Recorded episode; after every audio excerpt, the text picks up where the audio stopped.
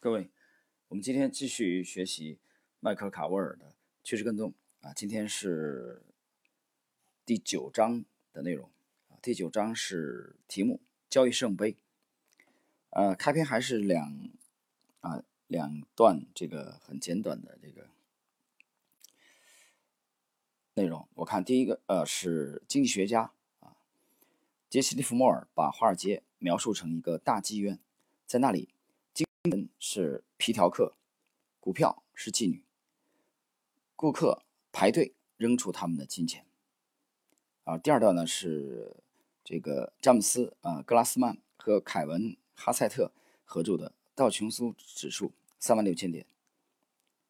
对美国人来说，不参与股票市场才是危险，因为股票价格将上升到合理估值的点位。我们认为要到三万六千点，它不是泡沫，远远。没到泡沫的程度，股票市场被低估了啊。那么这是詹姆斯·格拉斯曼和凯文·哈塞特啊这个之前呃写的内容。我们进进行到这个本章的进入到本章正式的内容。交易者犯的最大错误是认为交易很简单，他们被你能通过交易致富啊，赚到你做梦都想不到的钱，永远辞去工作，靠你的交易利润而活等广告语。所骗，华尔街的分析师不断的尖叫买入，他们近乎狂热的将买入并持有设定为正统的交易策略。理查德·鲁迪在《买入持有一种不同的看法》一文中写道：“人们对复杂的问题总是想寻求简单的解决方案，为了对棘手的、常常令人沮丧的现实做出回应，在做决策时，我们经常使用经验法则。”只要我们看见自己的法则有一丁点儿正确，我们的安全感就会增强，简单化的决策机制就会生效。如果证据与我们的法则相抵触，那么我们会很快自圆其说。鲁迪发现，一般投资者都容易有这样的特点，这一点不利于投资，自己也需要付出代价。这些简单化的、非理性的安全保护措施常常被称为“圣杯”。在中世纪，圣杯。是耶稣在最后的晚餐中用过的酒杯。圣经故事总是带有一些神秘的气息，并暗示着一些从来没有泄露的秘密。几个世纪以来，无数的人都在寻找圣杯，市场一直以来都充斥着各种所谓的圣杯，那些保证你获利的系统、策略、秘密公式以及。基本面解读，直到今天也是如此。呃，下一小节是买入并持有，幻想破灭。股市泡沫在两千年春天破灭之后，买入并持有的交易策略已经被证明是行不通的。然而四年之后，投资者仍旧买入并持有，因为他们不知道有其他选项。投资者仍然哼唱着这样的颂歌。买入并长期持有，坚持到底，趁低买入，绝不投降。买入并持有的颂歌令人十分怀疑，因为他们从来没有回答以下基本问题：应该买入多少？在什么价位买入？持有多长时间？要选择趋势跟踪，不要选择买入并持有。基里帕克对此给出了一个强有力的解释：趋势跟踪就像民主制度，虽然有时不。尽如人意，但总比其他制度要好。比如，现在投资环境已不像上世纪七十年代或八十年代充满机会，但又能怎样？我们还有其他选择吗？我们会在市场暴跌时买入吗？我们必须依赖买入并持有的策略吗？买入并祈祷，我是这样称呼这个策略的。当我们亏损的时候，我们还要加倍投入吗？我们真的要随大流吗？人们终究会明白，趋势跟踪在其他市场也起作用。我们看看纳斯达克在一九七三到七四年间的崩盘。纳斯达克在一九七二年十二月达到了最高点，然后下跌了近百分之六十，在一九七四年九月才跌到谷底，直到一九八零年四月，纳斯达克才从一九九三到七四年的啊一九七三年到七四年的熊市中恢复过来。从一九七二年十二月到一九八零年三月，买入并持有的策略对投资者而言没有起到任何作用。在这段时间里，投资者通过百分之三的储蓄账户赚到的钱都比这还多。历史又一次上演。从两千年到两千零二年，纳斯达克下跌了百分之七十七。在市场的持续下跌中，纯粹的买入并持有的策略使得恢复盈亏平衡很困难。正如理查德·鲁迪的解释，选择买入并持有策略的投资者相信，如果他有极大的耐心，并把原则坚持到底，他就会获得良好的长期回报。这些投资者满心希望自己会赚回更多，马上就不会亏损了。他们相信，长期资本的最佳去处就是股市。如果他们投资五年、十年或者二十年，他们一定会赚很多。这些投资者需要明白，在五年、十年或者二十年之后，他们可能没有任何的回报，甚至可能亏本。更糟糕的是，买入并持有，我们看啊的策略，迎合了一种市场复仇心理。那些买入并亏损的投资者希望能把钱赚回来，他们以为啊。我在三公司股票上亏了钱，我希望这个公司的股票价格上涨，这样我就会把钱挣回来。他们既没有理解以支付成本的概念啊，也不承认买入并持有是一种注定失败的策略。有一则关于钓鱼的古老寓言：你在池塘边钓鱼，有条大鱼跑掉，你再次放下这个鱼钩，你等候的只是刚才跑掉的那条大鱼吗？当然不是，你把鱼钩放回去。是为了钓上一条大鱼。任何一条大鱼，埃德斯科塔常说，要逮住更多的鱼，就要去有鱼的地方。这个还有一个，我们看啊，呃，Capitalist Pigger 对冲基金公司的乔纳森啊霍恩尼格强调说：“我是一个交易者，因为我的兴趣不在于拥有股票本身，而在于赚钱。虽然我做股票交易啊，但我从不盲目的相信股票一定会在我退休前价格高涨。”如果说历史给过我什么教训的话，那就是我们不能简单的把股票放在那里不管，期盼它上涨。当你正确的时候，你是交易者；当你错误的时候，你是投资者，这是不可能的。这也是你亏损的原因。呃，这里边我我们呢，我想等这个下一个小节啊，下一个小节他谈的是巴菲特的这个买入持有之王。我们把下一节巴菲特内容啊。进行完之后，啊，我想再发表这个看法。这里边我个人的理解是，啊，作者在这里其实大力的抨击买入并持有，呃，这个是站在趋势跟踪的角度的。我一直讲，这个买入持有、长期持有，这个是价值投资啊，或者说原教旨主义价值投资啊，非常推崇的主流的投资方式啊，在这里得到作者的这个啊批评，这个更多的是风格的这种啊差异啊。我们先看下一小节，下一节的内容是买入并持有之王沃伦·巴菲特。沃伦·巴菲特是买入并持有策略的最大支持者，他获得了自己的圣杯，我们向他的成功致敬。但是他的策略适合你吗？你能用这个策略获得他的成就吗？下文摘自沃伦·巴菲特和查理·芒格在伯克希尔·哈撒韦共年度股东大会上的谈话。我们理解高科技产品，理解他们给人们带来的好处。但我们不知道十年之后的经济会是什么样子，即对经济的预测可以理解吗？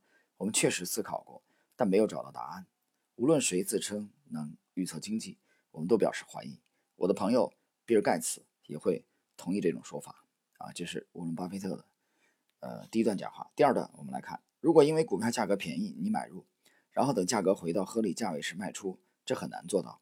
但是如果你买的是少数啊。大公司的股票，你就坐收渔利吧，这倒是件不错的事情啊。这是查理芒格讲的啊。然后第三是沃伦巴菲特讲的，我们要买入股票并永远持有。第四，我们看沃伦巴菲特，假设一家公司的市值是五千亿美元，证明这个价值的合理性。如果贴现率为百分之十，你必须永远保持每年盈利五百亿美元。如果公司第一年不能盈利五百美元，这个数字就会上升到每年五百五十亿美元。如果等到第三年，每年就是六百六十五亿美元。想想，现在有几家公司每年能盈利五百亿美元、四百亿美元或者三百亿美元？这个公司需要在盈利方面有相当显著的改变，才证明这个价值是合理的。啊，下一段同样是沃伦·巴菲特，通过作者通过这几段啊，巴菲特的这个经典的名言啊，来剖析这个买入持有的这个策略啊。我们看完这个，最后一段巴菲特的这个呃讲话，我们看到了一些市值数百亿美元的公司其实不值那么多钱。我们也看到了另一些公司的交易价格只有其真实价值的百分之二十到百分之二十五。这些公司的股票价格终究会回到合理的价位。某些股票受到投机炒作，并不代表其他股票的价值被低估。现在很难。已经很难找到股价是公司价值一半的股票了。四十五年前，我有很多的投资目标，却没有资金；现在，我有很多资金，却没有太多投资目标。沃伦·巴菲特，如果你跟踪趋势，啊，怎么可能忽视微软、思科啊和 Sun 公司的波动趋势呢？你不需要了解什么高科技公司，就能利用他们的趋势进行交易。你的交易策略是趋势跟踪。而不是对公司盈利、价值或其他因素进行基本分析。此外，当巴菲特说我们要买入股票并永远持有的时候，他在告诫我们：没有事情是永恒的，就连知名的大公司也会破产，如安然、世通、摩根马利、沃德公司、王安电脑。就算投资者能够精确地确定一家公司的价值，也不等同于交易这家公司的股票就能获利。记住，做交易不是买入公司的。股份做交易是为了赚钱。行了，呃，本章进行到这里的话，我觉得啊，有必要啊谈谈我个人的看法了。呃，我刚才已经讲了啊，这个迈克尔·卡沃尔啊，在这里这个非常呃坚定的批评这个买入持有的这个策略啊，他也剖析了这个买入持有之王沃伦·巴菲特，但同时亮出自己的观点啊，趋势跟踪并不是去。并不关心对他这个交易标的的啊，这公司的盈利啊、价值、基本面因素进行分析，啊，他强调的是交易，趋势跟踪是交易，对公司本身并不是很感兴趣，或者说可他不感兴趣。那么这双方的这个分歧点在哪里呢？啊，我谈一下自己的看法。双方的分歧，双方分歧，我觉得其中有一点重要的，就是趋势跟踪是双向的，啊，是既可以多也可以空。啊，你就以这个他刚才谈的这个七三到七四年啊，这个美股的这个走势比较弱啊，纳斯达克这个一直一直在下跌啊为例，在这个过程中，那么买入持有的这些投资者啊，这些价值投资者啊，买入持有，他买入持有你怎么能赚钱呢？你得涨才可以赚钱，因为买入持有策略本身就是做多的，这没有问题吧？那在这个七三到七四年啊，这个大势。不好的这个情况下，比较弱的时候，买入持有策略的这个效果啊，显然啊不会这个取得很出色的回报，这是毫无疑问的。但是呢，迈克尔卡沃尔讲的意思是，趋势跟踪实际上啊，他只不过他这点其实讲的不是很清楚啊，我们解释一下。因为趋势跟踪的比尔邓恩也好，约翰亨利也好，啊这个埃德斯科塔也好，他的策略本身就是双向啊，多空的啊，你涨我也可以做，跌我也可以做。双向，所以他就比这个单纯的买入买入持有啊，就赌这个美国的国运啊，就其实多了一个方向的啊，我觉得这是非常重要的一点。呃，另外一点，我们就谈买入持有本身这种原价值主义的这个这个价投啊，价值投资啊，或者说这个啊很传统的、很执着的这个价值投资者们，他们认为说无所谓的。啊，你就七三到七四年啊，你跌又怎么样？你就两年、三年的下跌没有关系，因为他选择优秀的成长性的公司，从一个很长的时间跨度，从十年、二十年来说，这些股票后来还是创了新高。也就是说，我忍个两三年好了。所以你这里边可以看到两种风格很大很大的差别啊，有很大的差别。所以这个经典的啊，这个价值投资啊，巴菲特来说，他有这个保险服从金。对吧？所以资金这一块他没有很大的压力。还有一个，巴菲特没有排行榜的压力。但在中国做价值投资啊，除非你用的是自己的钱，啊啊，你你这个你这个资金啊，集合的这些资金呢，这些客户啊，啊小小范围的客户可能已经跟随你了十年二十年，有一个相当高的认可度对你。否则你公开的渠道去发行的啊，投资者没有人能接受你这种风格。你想一想，啊，一个熊市两三年。然后你买入持有的策略当中没有明显的效果，啊，甚至还浮亏，啊，正常嘛，因为你左侧交易为主嘛，你买了可能继续跌，就被套了，套了以后继续买，买了以后再套，然后忍。这很多客户已经崩溃了！如果客户不崩溃的话，零八年在深圳就不会发生那一幕啊！著名的基金经理被客户打上门，但是现在是熬出来了，你成了，成功了吧？中国有句话啊，成王败寇。你成功了，你现在涨涨回去了，你就牛逼了啊，封神了。但是十一年以前呢，啊，都都都那样了，那么惨啊，茅台从高位的这种暴跌。所以我想讲的是，让投资者和你的理念完全同步是不可能的，想都不用想所以这点来说啊，在巴菲特的这种角度做价值投资啊，比国内的做价值投资他们要幸福啊，要幸运的多。因为他面临了一个相对宽松的这个环境啊，他不用有那么大的焦虑啊，去还要去跟别人解释，对吧？你看，所以大家回忆一下，我们解读趋势跟踪之前有一位这个，我记不清哪一位啊，是艾德斯科塔还是比尔登恩？有客户不理解在他的这个产品可能短期不太理想的时候，比尔登恩直接就把钱退给他了，好像，然后就说退退退退，没什么好说的。啊，或者说他他还要想了解比尔登具体怎么做，没有什么好说的。我没有时间给你浪费啊，去还要帮你去啊，给你论道，给你解释。你认可你就把钱放过来啊，帮你投资；你不认可啊，就拜拜，撒由那拉。好，我们进入今天的下一节。下一节内容是巴菲特在交易衍生品。二零零二年五月六日，巴菲特在接受福布斯的戴维啊杜克维奇采访时。似乎直言不讳地反对交易衍生品，股票市场不太好赚钱。巴菲特说：“听起来像是老调重弹。我们的钱比想法要多。”他接着说：“在当前的环境，百分之六到七的回报率是一个合理的回报率。公司有超过三百七十亿美元的资金需要投资，当然不能投资于衍生品了。”他说：“没有哪个地方比衍生品更可能出现虚假数字。”七十八岁的亿万富翁、副总裁查理芒格忍不住插话。说衍生品是下水道，是对下水道的侮辱。十六天以后，巴菲特又有了一个新的令人迷惑的论调。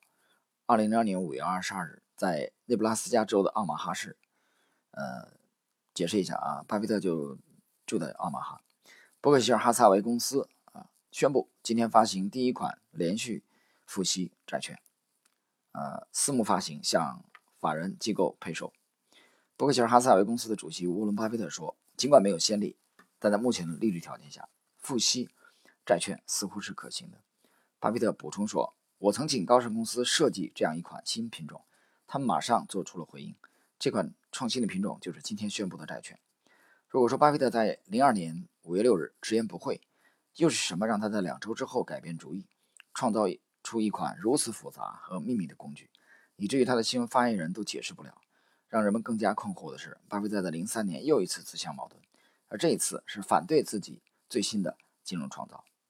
衍生品是金融市场中的大规模毁灭武器，虽然现在是不易察觉的危险，但具有潜在的致命性。我们把它看作定时炸弹，对交易的双方和整个经济体系而言都是定时炸弹。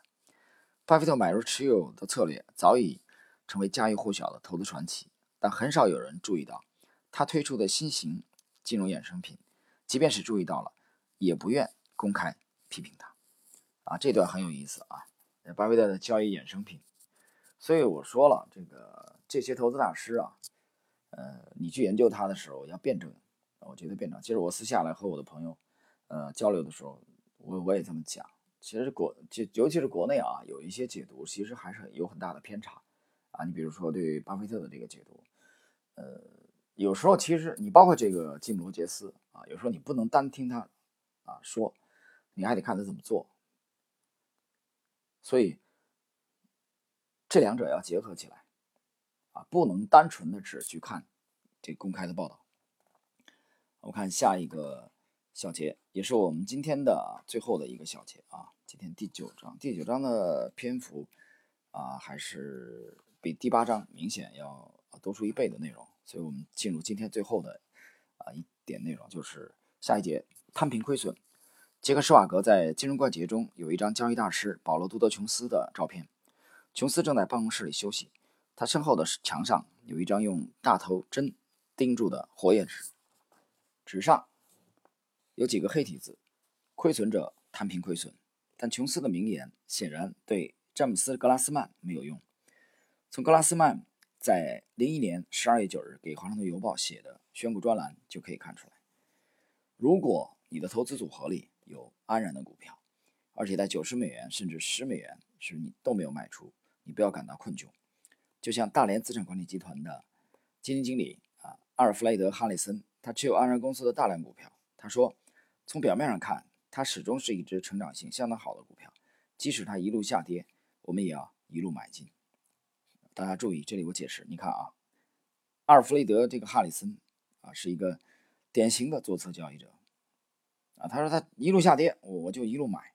我们继续看，格拉斯曼和哈里森都犯了致命的错误。他们所谓的平均成本法，实际上是在不断的摊平亏损啊，就是当安然不断下跌的过程中，他不断的买，不断去摊平亏损。呃，我解释一下，这一点对我们趋势投趋势追踪派是非常反对的。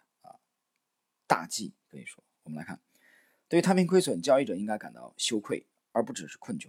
如果你亏损了，你应该认识到自己在某方面是错误的。投资新手也许难以相信，市场下跌的时间越长，就越可能继续下跌。永远不要把下跌的市场看作是抄底的机会。啊，我解释一下，我完全赞同，因为这就是我们的风格。啊，我们坚决不做这种去在啊中期。长期下跌的标的当中，啊，进行向左侧的、向下的不断的摊平。我们继续，哈里森违背了交易的基本原则，在零和博弈中，如果趋势是下跌的，那就不是买入的时机，而是卖出的时机，是做空的时机。更糟的是，作为一名为客户服务的基金经理，他居然认为摊平亏损是一种策略。格拉斯曼后来补充说：“普通的投资散户可能在一年前发现安然公司处于灾难的边缘吗？非常不可能。”但是，如果你追求正确的事情，你可能从一开始就不会购买安然公司的股票。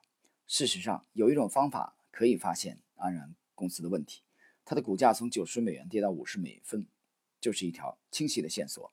灾难的边缘已经不远了。杰西·利弗莫尔在八十年前就知道了如何识别亏损。呃，以下是杰西·利弗莫尔的这个呃观点。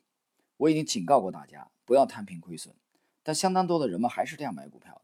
比如他在五十美元买入，啊，两三天后，如果价格是四十七美元，他就会怂恿自己再买一百股，让平均买入成本降低到四十八块五。五十美元是买入的股票，每股已经亏损了百分之三，有什么理由再持续买入？尤其是股票价格可能继续跌到四十四美元，损失可能增加双倍。如果价格跌到四十四美元，第一次买入的亏损是六百。第二次买入的亏损是三百美元。如果有人想应用这个荒谬的原则，他们就应该继续摊平损失，在四十四美元买入两百股，四十一美元买入四百股，三十八美元买入八百股，三十五美元买入一千六百股，三十二美元买入三千二百股，二十九美元买入六千四百股，以此类推。有几个投资者能承受这样的压力？所以我在这儿反反复复的劝阻你，不要摊平损失。啊，这个是杰西·利弗莫尔非常鲜明的呃观点。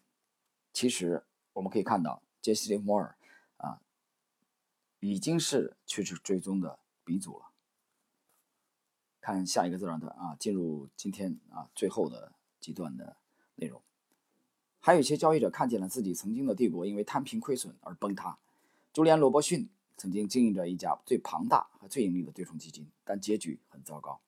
两千年三月三十日，美国有线电视新闻网摘录了朱利安·罗伯逊给老虎基金投资者的一封信。他在信中把问题归咎于基金对网络股的投机狂热。正如我在许多场合说过，老虎基金多年来的成功关键是坚定不移地致力于买入最好的股票和卖出最差的股票。这个策略在理性的环境中运行得很好，但在非理性的环境中，对。盈利和股价的评估退居其次席了，这个策略就没有多大价值了。大家狂炒网络股，使价值投资不再有效，这让所有人都感到压力。目前没有任何迹象表明这种情况会快速终结。呃，我们能看到这个朱利安·罗伯逊把原因归咎为市场，啊，就是其实我可以理解为他这段话讲的是市场错了，啊，你你你原来一直是价值投资的是吧？你现在都都狂炒这个网络股，啊，所以我们亏损了。嗯，我觉得这是借口。我们继续看老虎基金的故事，就像一部希腊悲剧，主角为了自负的成为了这个牺自负的牺牲品。老虎基金盘跌下滑是从1998年秋天开始的，一笔灾难性的美元兑日元交易让他付出了数十亿美元的代价。有人引用老虎基金的一名前雇员的话：“当你身居要职时，你必须行事正确，以至于会有一点狂妄自大；但是，一旦你错了，你就无法自拔。”朱利安在他年轻的时候从不这样。这并不是一个好的风险回报分析。老虎基金的问题在于它不牢固的哲学基础。朱利安·罗伯逊曾经说：“我们的任务是找到世界上最优秀的两百家公司，买入它们；找到世界上最差劲的两百家公司，做空它们。如果前者的表现反倒不如后者，也许就应该做点别的生意了。”吸收和筛选海量信息是罗伯逊的特长。据为同事回忆。他会看着一份以前从来没见过的财务报表里的一长串数字，说那个数是错的，而他说对了。尽管这种天赋让人印象深刻，但是就像理查德·邓奇恩在第二章指出的那样，一个人能看懂和指出一张资产负债表的错误，并不代表他知道何时买入或卖出，以及买入或卖出多少。啊，经典，邓奇恩的这句话太经典了，你就看到了啊，典型的趋势跟踪风格，他们。非常注重的就是交易本身啊，他对交易这个标的这个本身的基本面的这些东西几乎可以忽略不计，他们不愿意放心思在这上面。那么他们是更多的盯紧市场的波动，其实主要是这个 price 价格啊，对价格来这个下头寸，来赢取自己的利润。好了，各位，我们今天的这个第九章交易圣杯的。啊，这个前几节的内容就到这里，在下一期啊，第二十六期，我们将进入这个交易圣杯的下一节崩盘和恐慌啊，退休金计划啊这一节的内容学习。好了，朋友们，今天内容就到这里。